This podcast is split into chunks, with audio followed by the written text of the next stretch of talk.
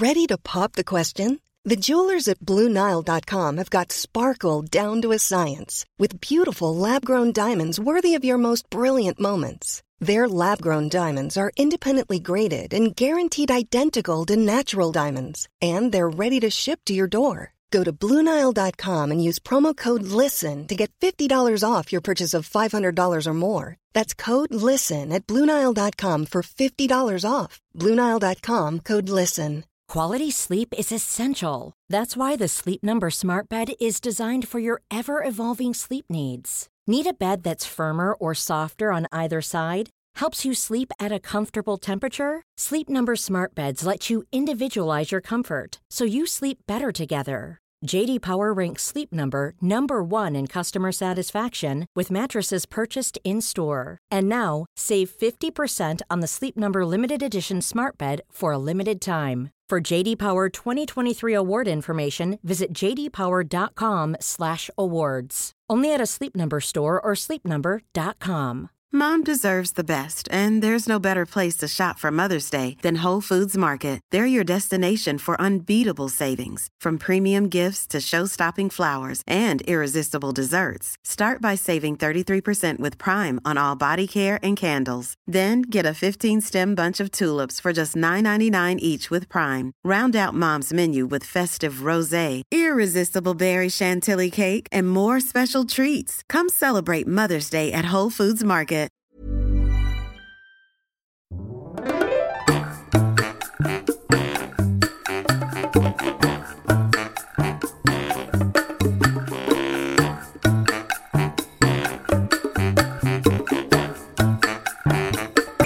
¿Qué tal? Esto es How to Spanish Podcast. Yo soy David. Yo soy Ana. Vamos a hablar de algunos mitos que mucha gente cree pero que no son reales. How to Spanish podcast is designed to help Spanish students improve their listening and vocabulary skills, and it's made possible thanks to our Patreon community. By joining the community, you can access the vocabulary guide and interactive transcript, bonus episodes, and monthly activities to practice your Spanish. If you would like to join the experience, go to patreon.com slash howtospanishpodcast. A veces asumimos que toda la información que tenemos es real, ¿no? Pero a veces no nos ponemos a pensar que algunas de las cosas que sabemos nos las imaginamos, nos las contó alguien que no sabía de lo que estaba hablando, o incluso las creemos porque nuestra comunidad las cree o porque las películas y series de televisión nos han dicho que es así, pero no lo es. Así que por eso hoy les traemos algunas cosas que son creencias muy comunes de la gente, pero que resulta que son simplemente mitos. Así que haz la cuenta y después por ahí déjame un comentario diciéndome cuántos de estos mitos tú creías antes de este episodio. Yo creo que es bastante normal, ¿no? Que en todas las civilizaciones y en todos los momentos de la vida, como que alguna pequeña noticia, alguna cosa eh, que no estaba muy segura, se da por hecho y eso se vuelve como una bola de nieve y podríamos decir que un chisme a veces se convierte como en una realidad, ¿no? Y pues algunas de estas cosas justamente por esos chismes, entre comillas, han pasado y ahora todo el mundo cree que son realidad. Así que vamos empezando, ¿no? Elegí este mito en especial porque quería ver la cara de David cuando le dijera que es un mito. Tengo un mal hábito. A veces me trueno los dedos, especialmente cuando estoy nerviosa, me los trueno. Pero no solo eso es un mal hábito porque puede ser un poquito molesto para las personas, sino que a veces le trueno los dedos a David. Estamos así de la nada y agarro su mano y no puedo contener la necesidad de tronarle un dedo. Y bueno, a él obviamente no le gusta, entonces estoy trabajando en no hacerlo más, pero la razón que él siempre me da es, ay, cuando sea viejito, por tu culpa voy a tener artritis. Y obviamente eso me hace sentir todavía más culpable, pero ¿qué crees? Es un mito. Tronarse los dedos no produce artritis, porque lo que está pasando cuando te tronas los dedos es que estás liberando como gas en el líquido sinovial, me parece que se llama así, que es el líquido que tenemos en las articulaciones. Y si bien no es un hábito muy bueno, tampoco es que te vaya a causar artritis. sí hay un problema. Exactamente. Sí hay un problema de salud relacionado con tronarse los huesos, las articulaciones y todo eso, que está relacionada a esto, que no necesariamente es artritis, que es muy malo, pero creo que esta tampoco está muy padre. Y esto es que pierdes como la fuerza de agarre de los objetos. Eh, no me ha pasado nunca, pero me imagino que debe ser muy frustrante si quieres tomar tu celular o algo o un vaso de agua de la mesa y simplemente no tienes la fuerza necesaria para tomar un objeto, debes de sentirte muy impotente, ¿no? Muy, no sé, muy desesperado. Así que Espero que a nadie le pase, espero que Ana deje de tronarme los dedos porque no me gusta, pero ella sé que libera tensión, entonces a veces simplemente le doy mi mano y ella va a tronármelos. Hay un arte, que así le llaman, que es bastante eh, discutido hoy en día. Dicen que es el arte taurino, ¿no? Mm. Y tiene que ver con los toros. Eh, a mí en lo particular no me gusta. Pero bueno, es una tradición española, mexicana, muy eh, arraigada en algunas partes de la cultura. Y este arte taurino tiene que ver con que el toro, este animal muy grande y fuerte y feroz, eh, ataca una tela roja.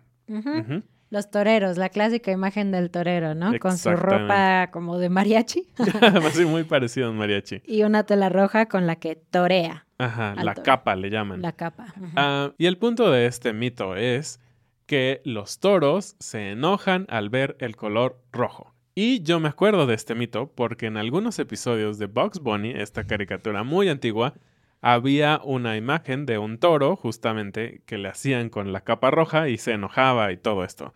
Pero ¿qué nos dice el mito? Pues dice que realmente los toros, igual que otros animales de ganado, no pueden ver los colores muy bien. De hecho, no pueden distinguir el color rojo. Así que es verdad que el toro se enoja. Yo también me enojaría si me usaran como animal de espectáculo, pero es- ese es otro tema. Los toros realmente se enojan por el movimiento de la capa. No tiene nada que ver con el color. Así que si ves a un toro y traes ropa roja, en teoría no pasa nada. No tengas miedo. Entonces sería lo mismo si utilizan, no sé, una capa azul o naranja o lo que sea, pero bueno, la tradición dice que es rojo, pero desmistificamos el mito de que es el rojo que los hace enojar. Y hablando de colores, ¿de qué color es el sol? Son estas preguntas como muy básicas, ¿no? ¿De qué Pues, color es el sol? Desde el kinder yo pintaba el sol en amarillo, ¿no? ¿Te acuerdas? Ajá. Clásico que te daban crayolas o lo que sea y siempre pones el sol de amarillo. Que si eres un poquito más observador o rebelde, quizás podrías pintarlo naranja o rojo. Rojo, depende si en el atardecer. Exacto. Pero realmente el sol no es ni amarillo, ni naranja, ni rojo. El ¿Qué? sol es blanco. Entonces, si realmente el sol es blanco, ¿qué sucede? ¿Por qué lo vemos así? Bueno, la luz del sol viaja a través de ondas y seguramente has escuchado de las ondas UV, de estas que te dicen que te protejas, las Mm. ultravioleta y todo eso. Y hay muchos tipos de ondas de colores y en específico las ondas que tienen que ver con los colores verde, azul y violeta se difuminan a través de la atmósfera. Y eso nos da como resultado que veamos el cielo azul y que veamos, por otra parte, el sol pues rojo, amarillo, depende de, de las tonalidades del día, porque no todas las ondas son de largo alcance. Unas son de corto alcance y otras de largo alcance. Es una explicación muy loca, pero digamos que el sol es el que le da el color a nuestra atmósfera. Hmm, bastante interesante, pero no importa. Yo voy a seguir dibujando el sol amarillo. Y ya que estamos hablando de colores, Puros colores. Hay algo que yo siempre he escuchado y a veces me da risa pensar de eso porque tenemos perros. Y tiene que ver con que los perros no ven colores, ¿no? Y a veces yo digo, pobrecitos, porque la vida está llena de colores y muchos de los productos que venden para perros, como los juguetes y todo eso, son de colores muy fuertes. Y digo, si no ven colores, ¿por qué hay colores fuertes para perros? Pues sí, es bastante triste. Recuerdo a David preguntándome, ¿tú crees que mis perros me ven blanco o negro? Y yo le dije que gris, ¿no? Porque es como estás como en, en medio. Pero resulta que aunque los perros no pueden ver exactamente los mismos colores que una persona, sí pueden distinguir algunos colores, especialmente el rojo y el azul. Tienen la capacidad de distinguir estos colores, pero incluso se piensa que depende del perro pueden también ver un poquito el verde o el color naranja. Sin embargo, el rojo, por ejemplo, es un color que definitivamente no pueden ver. Y eso es bastante interesante porque nosotros estamos acostumbrados a ver la vida en, digamos, una gama de colores, ¿no? Así se le conoce. Y si ellos no pueden ver ciertos colores primarios, como es el rojo, pues obviamente toda la gama relacionada no la pueden ver exactamente como nosotros, ¿no? Y por lo tanto, su experiencia de vida es completamente distinta a la nuestra. Y eso lo vuelve muy, muy interesante. Y ya que brincaste al tema de los animales, hace poquito mencionamos la frase del día y fue tener memoria de pez o tener Ah, memoria sí, de claro. elefante, ¿no? Y bueno, tener memoria de elefante es recordarlo todo, porque es un hecho que los elefantes recuerdan después de mucho tiempo, y que tener memoria de pez quiere decir que olvidas todo rápidamente porque los peces no tienen buena memoria. Pero resulta que es un mito. Hay algunos tipos de peces, especialmente un pez bien sencillito, los pececitos dorados, que son como baratos, simples, que parecen muy tontos. La verdad es que resulta que podrían recordar cosas entre cinco meses y un año. Wow. Hace poquito tiempo vimos un, era un documental, Sí, ¿no? un en la documental. tele, Ujú. que decía que estaban haciendo experimentos con peces en el que los ponían en una pecera y esta pecera tenía ruedas y les enseñaban un camino a seguir para obtener comida.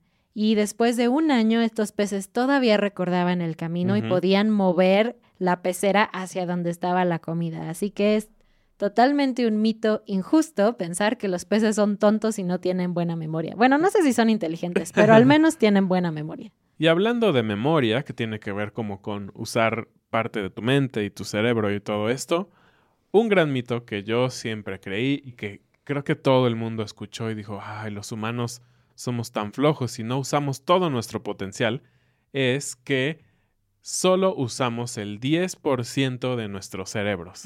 ¿Escuchaste eso alguna vez? Claro, hoy siempre me ponía a pensar, uy, ¿cómo sería usar más porcentaje del cerebro? In- incluso pensaba que personas como Albert Einstein o cualquier genio seguramente usaban más del 10, quizás el 25 o el 30% y por eso eran más brillantes que nosotros. Así es. Y esto ha formado parte inclusive como de historias eh, importantes o trama importante de algunas películas. Pero la realidad es que no es así. Un neurólogo llamado Barry Gordon dijo muy claramente que el humano utiliza todas las partes de su cerebro. Y de hecho, no solo eso, sino que todas ellas están activas prácticamente todo el tiempo. Eso es como, wow, como bastante impactante. Pero me parece que por otro lado, cuando escuchamos estudios de que en la amígdala y que en la zona izquierda y la zona derecha de tu cerebro, tiene sentido pensar en que hay cosas pasando todo el tiempo en nuestro cerebro. Entonces no me resulta a la vez tan impactante saber que pues sí usamos nuestro cerebro, ¿no? Aunque no sé si este mito tenga que ver con que no usamos conscientemente todo nuestro cerebro. Eso Puede ser. tendría sentido, porque como dices, hay muchas cosas pasando en el cerebro al mismo tiempo, pero que tú no estás controlando o que ni siquiera estás consciente. Sí, sobre todo como que el cerebro controla pues todas las funciones de nuestro cuerpo, ¿no? O que manda señales. Obviamente yo no estoy pensando como respira, respira, respira, o diciéndole a mi corazón, late, late, late. Ajá. Pero seguramente la capacidad eh, computacional o de procesamiento de nuestro cerebro está siendo ocupada por todos estos procesos naturales, ¿no? Hay algunos personajes de la historia que son famosos y conocidos por todos, ¿no? Un ejemplo es Albert Einstein o Napoleón Bonaparte. ¿Has escuchado sobre él? Él es un francés muy, muy famoso, ¿no? Y es famoso la batalla de Waterloo y todas estas cosas. Y bueno, algo que mucha gente ha escuchado o se dice de Napoleón Bonaparte es que era chiquitito, ¿no? Parece que él dijo algo así como que la grandeza de un hombre se mide de la cabeza hacia el cielo Ah, sí. porque pues como era muy chiquitito, muy chaparrito, pues tenía un complejo. De hecho, hay una frase o un concepto que es el complejo napoleónico, que se dice de aquellas personas que tienen una estatura muy baja y que necesitan compensarlo con agresión, especialmente los hombres, ¿no? Creo que se aplica a este concepto. Así que tú dices, bueno, si existe un concepto como un- una cosa psicológica que incluso lleva el nombre de Napoleón, seguramente es cierto que él era chiquito y agresivo. Así es. Y de hecho, hay algunos estatuas y monumentos en diferentes partes o inclusive obras pictóricas que ponen a un Napoleón chiquito y eso obviamente ha contribuido a este mito. Pero la realidad es que Napoleón no era tan chiquito. Tal vez era un estándar, no sé cómo eran los franceses de esa época, pero realmente él medía 5 pies 5 pulgadas, que son 165 centímetros. Prácticamente, digamos que sí era chaparrito, pero no era muy chiquito, ¿no? Es como la altura promedio de un mexicano, creo, entonces no es tan pequeño. Y algo muy interesante es que se cree que todo este gran mito se construyó a través de un caricaturista. Un caricaturista es una persona que hace dibujos, caricaturas como animadas que normalmente antes se utilizaban como en los periódicos, ¿no? Para hacer burlas y sátira y todo eso. Y este era James Gilroy. Y esto fue a principios de los años 1800. Entonces, ¿te imaginas? Es un mito muy antiguo que seguramente empezó por una broma. Y es un poquito lo que hablábamos, ¿no? Como estos chismes, entre comillas, se vuelven cosas reales. Así que ten cuidado con los chismes que cuentas. Casi todo mundo conoce esta imagen. Un hombre y una mujer desnudos que tienen hojas cubriendo el cuerpo, hay un árbol y una serpiente. Ya sabes de qué historia bíblica te estoy hablando, ¿no? De Adán y Eva. Y en este tipo de imágenes siempre está Eva con su brazo tomando del árbol una Manzana. manzana. Pero este es otro mito que seguramente algunas personas sí conocen que es un mito, pero por experiencia te digo que no toda la gente lo sabe. Yo recuerdo una vez en una clase de la universidad que estaban hablando sobre esta historia bíblica y diciendo que Eva había comido la manzana prohibida. Y recuerdo que una estudiante dijo, ay, pobres manzanas, ahora todo el mundo cree que las manzanas son malas. Y yo me quedé pensando y dije, en la Biblia no dice que fuera una manzana. De hecho, sí dice que era un fruto prohibido, pero jamás se mencionan las manzanas. Sin embargo, si tú ves, como te digo, este tipo de arte religioso o las ilustraciones de este momento en la historia, pues se ve siempre una manzana. Y tú te preguntarías por qué. Bueno, pues hay una teoría. Pues esto tiene que ver con traducción. Cuando se tradujo la Biblia al latín, se utilizó el término malus, que se, se traduce realmente como algo malo, pero también como manzana. Entonces creo que aquí viene el tema de la confusión y que, pues sí, muchos artistas del Renacimiento y todas estas épocas que se inspiraron mucho en historias bíblicas, pues tomaron, ¿no? Entonces tal vez vieron malus y dijeron, "Hmm, ¿cómo dibujo algo malo o cómo dibujo manzana? Pues sí. usaron una manzana. Ana, ¿nos echamos un volado y quien gane invita a los tacos? no. ok, gracias. bueno, todos hemos hecho algún volado en nuestra vida, ¿no? Explicamos qué es volado. Bueno, un volado es cuando tú tienes una moneda, la pones sobre tus manos y la avientas al aire, ¿no? Obviamente la idea es que en el aire va a girar y puede caer en una cara o en la otra. Sí. Muchas veces usamos esto como una manera de echar suerte y tal vez decidir quién va a empezar un partido de fútbol, alguna apuesta, quién va a invitar esta noche los tacos, cualquier tipo de cosa, tal vez no tan importante, pero que a veces es muy divertido, ¿no? Sí, lo haces porque en teoría es una manera justa de decidir porque tú no puedes controlar, si está siendo justo, no puedes controlar qué cara de la moneda va a caer. Exactamente. Y hablando de probabilidades, si recuerdas tus clases de probabilidades, tienes el 50% de posibilidades de que caiga águila o de que caiga sol.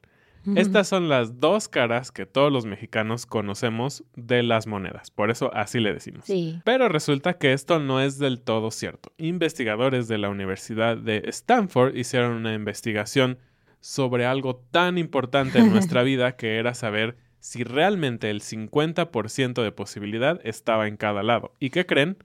Que no. Por una ligera diferencia, hay 51% de posibilidades de que la moneda caiga en la cara original donde se lanzó. Entonces, si tú eres suficientemente listo y estás escuchando este podcast, vas a decir la próxima vez que tengas un volado la cara que estás viendo al principio. Ajá. A ver, te voy a decir una palabra y tú me dices la primer palabra que se te venga a la mente relacionada con esa cosa, ¿va? Va. Desierto. Calor. Ya.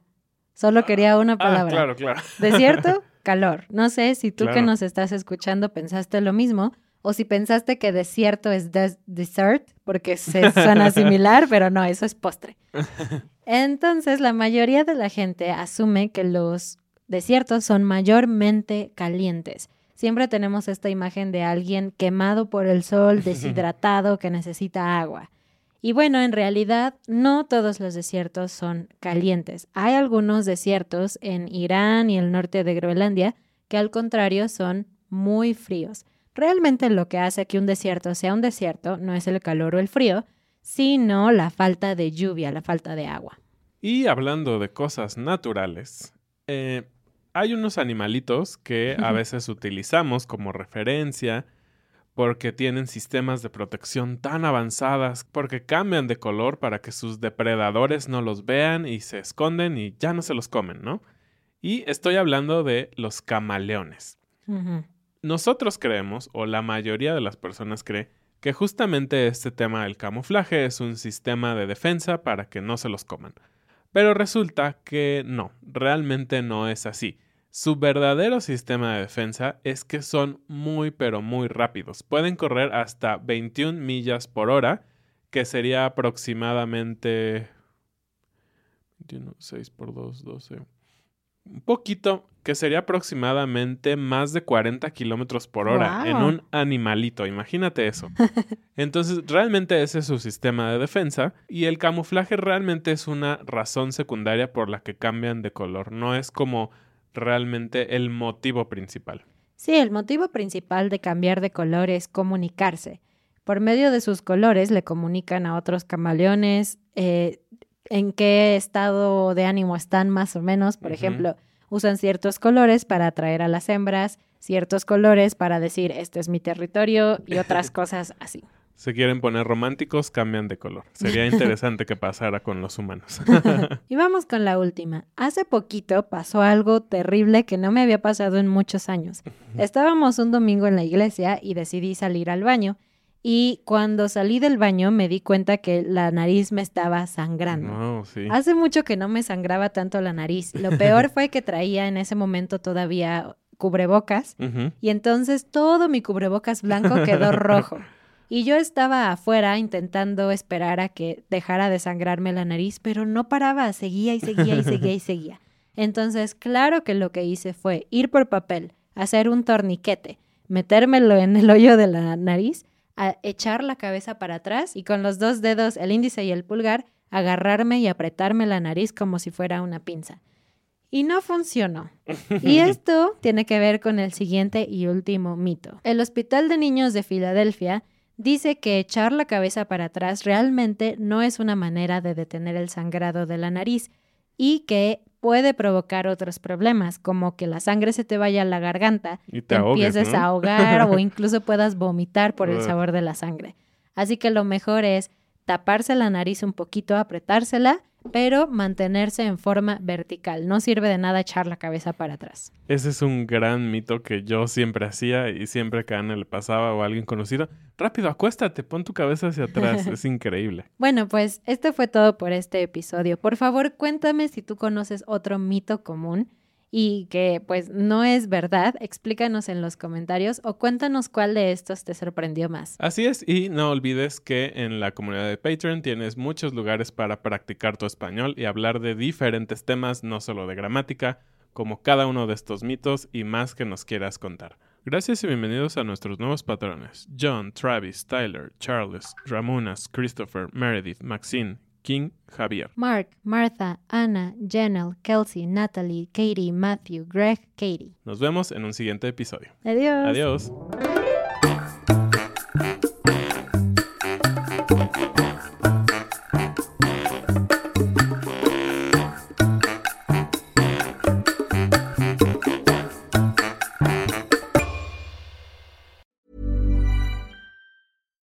Deserves the best, and there's no better place to shop for Mother's Day than Whole Foods Market. They're your destination for unbeatable savings, from premium gifts to show-stopping flowers and irresistible desserts. Start by saving 33% with Prime on all body care and candles. Then get a 15-stem bunch of tulips for just $9.99 each with Prime. Round out Mom's menu with festive rosé, irresistible berry chantilly cake, and more special treats. Come celebrate Mother's Day at Whole Foods Market. Mom deserves the best, and there's no better place to shop for Mother's Day than Whole Foods Market. They're your destination for unbeatable savings, from premium gifts to show-stopping flowers and irresistible desserts. Start by saving 33% with Prime on all body care and candles. Then get a 15-stem bunch of tulips for just $9.99 each with Prime. Round out Mom's menu with festive rosé, irresistible berry chantilly cake, and more special treats. Come celebrate Mother's Day at Whole Foods Market. Planning for your next trip? Elevate your travel style with Quince. Quince has all the jet setting essentials you'll want for your next getaway, like European linen, premium luggage options, buttery soft Italian leather bags, and so much more. And is all priced at 50 to 80% less than similar brands. Plus, Quince only works with factories that use safe and ethical manufacturing practices. Pack your bags with high-quality essentials you'll be wearing for vacations to come with Quince. Go to quince.com/pack for free shipping and 365-day returns.